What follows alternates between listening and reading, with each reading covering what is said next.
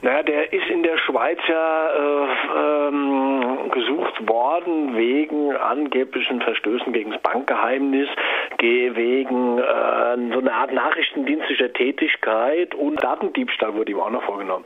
Er wurde letztlich nur verurteilt äh, wegen dieser angeblichen nachrichtendienstlichen Tätigkeit. Ähm, dafür wurde er zu fünf Jahren verknackt ähm, und äh, die Schweiz möchte ihn natürlich ganz gerne dafür auch ins Gefängnis stecken. Also der konkrete Vorwurf, äh, nachdem er verurteilt ist, heißt, wirtschaftlichen Nachrichtendienst hätte er betrieben. Weil er ja, äh, das ist ja der Hintergrund, das ist ganz interessant, dass er ähm, Daten über Steuerbetrüger veröffentlicht hat und auf dieser Basis äh, wurden dann zahllose Steuerbetrüger äh, in ganz Europa äh, zur Kasse gebeten und auch zum Teil bestraft. Die Schweiz hatte also einen Haftbefehl gegen ihn erlassen. Nun wurde er in Spanien festgenommen und unter Auflagen wieder freigelassen, äh, darf Spanien nicht verlassen. Was sind denn deine Erwartungen an diesem Verfahren? Wird es äh, zu einer Auslieferung kommen? Naja, da muss man jetzt ja mal den, den, den Hintergrund angucken. Ähm, es ist ja total interessant, dass der gute Mann ja schon mal fünf Monate lang in Spanien ähm, im Knast saß, nämlich als er 2012 äh, schon mal festgenommen wurde, dann verhaftet wurde, in Urhaft kam und äh, zunächst auch versucht wurde äh, zu betreiben, dass er an ähm, die Schweiz ausgeliefert wird. Und dann kam es dann 2013 zum Verfahren in Spanien und in dem Verfahren war interessant, dass äh, sogar, nachdem es gab einen ziemlichen Aufruhr in Spanien, äh, dass auch die spanische Staatsanwaltschaft, äh, und das muss man wissen, das ist ein Ministerium, das heißt, das ist die Regierungsmeinung, die da vertreten wird, äh, gesagt hat, dass man den Mann nicht ausweisen kann. Ähm, in Spanien ist, sind die Vorwürfe ja auch nicht ähm, strafbar, sondern es wäre genau strafbar gewesen, äh, diese Vorgänge zu Steuerbetrug nicht äh, den Behörden durch Anzeige kenntlich zu machen. Ähm, dann sagte die Staatsanwältin in dem Verfahren, wir können nicht die bestrafen, die strafbare Handlungen feststellen und anzeigen. Ähm, in Spanien war das der Fall, dass über diese Falciani-Listen äh, Steuerbetrug im Umfang von ungefähr 300 äh, Millionen Euro aufgedeckt wurde und die dann auch nachgezahlt werden mussten.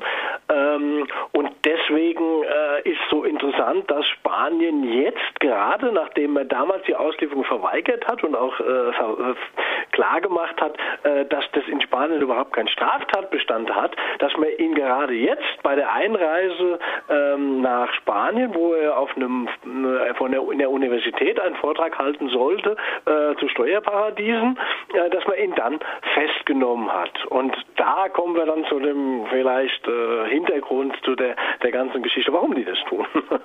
Was äh, schätzt du denn, warum sie das jetzt wieder anfangen? Eigentlich nur eine Begründung, weil man muss ja überlegen, was hat sich verändert seit dem Verfahren und dann letztlich dem Urteil 2013, das klar sagt, wir können ihn nicht ausweisen und das ist die äh, Katalonien-Frage.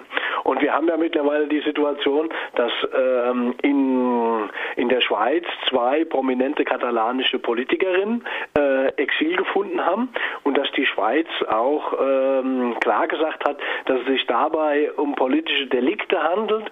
Ähm, da sind wir dann auch bei dem, was so gerade ein bisschen in Deutschland mit dem Fall Puigdemont läuft, dass die Schweizer halt klar gesagt haben, das sind politische Delikte und wegen politischen Delikten wird halt auch niemand aus der Schweiz ähm, an Spanien ausgeliefert. Und man kann eigentlich nur davon ausgehen, mein, wenn man die Partido Popular, also die postfaschistische Volkspartei kennt und ihr mh, mm, ziemlich äh, armseliges und tümpelhaftes Vorgehen, dann ist eigentlich allen Beobachtern klar, dass die versuchen, über den Falciani einen Deal zu machen mit der Schweiz. Ungefähr so, naja, ihr kriegt den Falciani, wir kriegen Anna Gabriel und Mataro wieder. Ähm, was anderes eigentlich nicht sein. Also wie kann man so eine, ähm, so eine Änderung der, der Kriterien sonst erklären? Also gerade weil ja das Ministerium für Staatsanwaltschaft, also die Regierung hinter diesem Vorgehen steckt. Ähm, und gibt eigentlich keine andere Begründung, weil eigentlich hätten sie, eigentlich müsste dieser Mann äh, hätte nie festgenommen werden dürfen ein zweites Mal, weil in Spanien ja schon geklärt ist, dass er keine ähm, keine strafbaren Vorgänge in Spanien vorgenommen hat.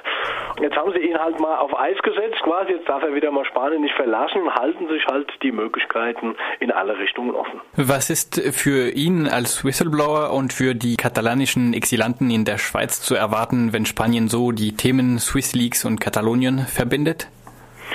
Ähm, ich glaube erstmal nichts, weil allein schon diese Tatsache, dass sie das so versucht haben, äh, macht es eigentlich für die Schweiz unmöglich, auf so einen Deal einzugehen. Von daher denke ich, äh, hat er allergrößte Chance, und das zeigt vielleicht auch schon ein bisschen an, dass sie ihn auf freien Fuß gesetzt haben, äh, dass ihm da nichts blüht, zumal auch eine Öffentlichkeit in Spanien entsprechend vorbereitet ist und ähm, sich da natürlich äh, für ihn einsetzen wird. Auf der anderen Seite ähm, ist es so offensichtlich, dass sich die Schweiz das nicht erlauben kann, meiner Meinung nach, ähm, so ein Deal in irgendeiner Form anzuleiern. Äh, da kommt noch hinzu, dass sie sich auch schon so äh, sehr stark festgelegt haben, was äh, die Frage der politischen Delikte angeht. Äh, ich glaube, da passiert denen nichts mehr und da trägt sicher auch dazu bei, äh, wie sich alle anderen Länder äh, zu den Fragen der katalanischen Politiker verhalten, also sowohl Großbritannien, Belgien als auch Deutschland da jetzt mit der Freilassung von Puigdemont, ähm, dass eigentlich die, die sich immer stärker jetzt in Europa durchsetzt, ähm, dass ja doch Vorgehen Spaniens eher ähm, hart zu kritisieren ist und ähm, dass man in solchen Fällen natürlich Leute nicht an eine Justiz ausliefern kann. Äh, naja, die eher durch eine Abwesenheit von Gewaltenteilung äh, glänzt als äh, durch irgendwie ein demokratisches Vorgehen.